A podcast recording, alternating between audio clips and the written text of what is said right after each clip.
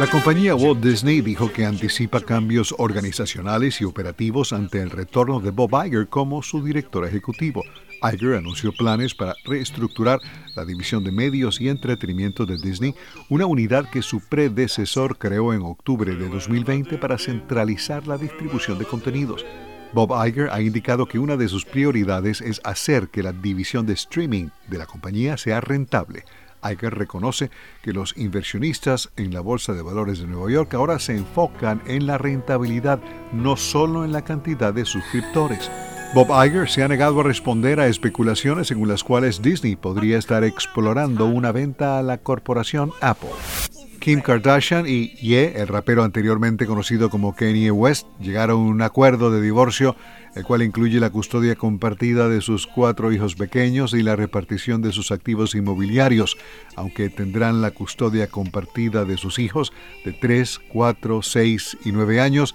Kardashian recibirá 200 mil dólares mensuales en concepto o por concepto de manutención infantil, en inglés child support, ya que los niños pasarán la mayor parte de su tiempo con ella, informó el diario New York Post. La pareja de celebridades se casó en el 2014 y Kardashian solicitó el divorcio el año pasado, argumentando diferencias irreconciliables con el rapero.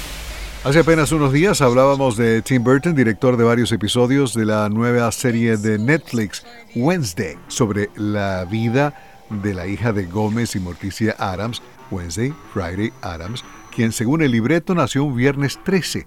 Tim Burton dirigió películas como Beetlejuice, Edward Scissorhands, Edward Manos de Tijera, Charlie and the Chocolate Factory. También fue el director de The Nightmare Before Christmas, Batman de 1989 con Michael Keaton, Jack Nicholson como el Guasón y Kim Basinger, Batman Returns de 1992 y Batman Forever con Van Kilmer, Chris O'Donnell como Robin, Jim Carrey como el acertijo y Nicole Kidman. Batman Forever incluye esta canción del cantante británico Seal Kiss from a Rose Wednesday. Ha generado excelentes críticas particularmente por la dirección de Tim Burton y las actuaciones de Jenna Ortega en el papel principal como Wednesday, Caterina Zeta Jones como Morticia, Luis Guzmán en el rol de Gómez Adams, Isaac Ordóñez como Puxley, el hermanito, y Christina Ricci, que hace tiempo también hizo de Wednesday como la profesora Thornhill.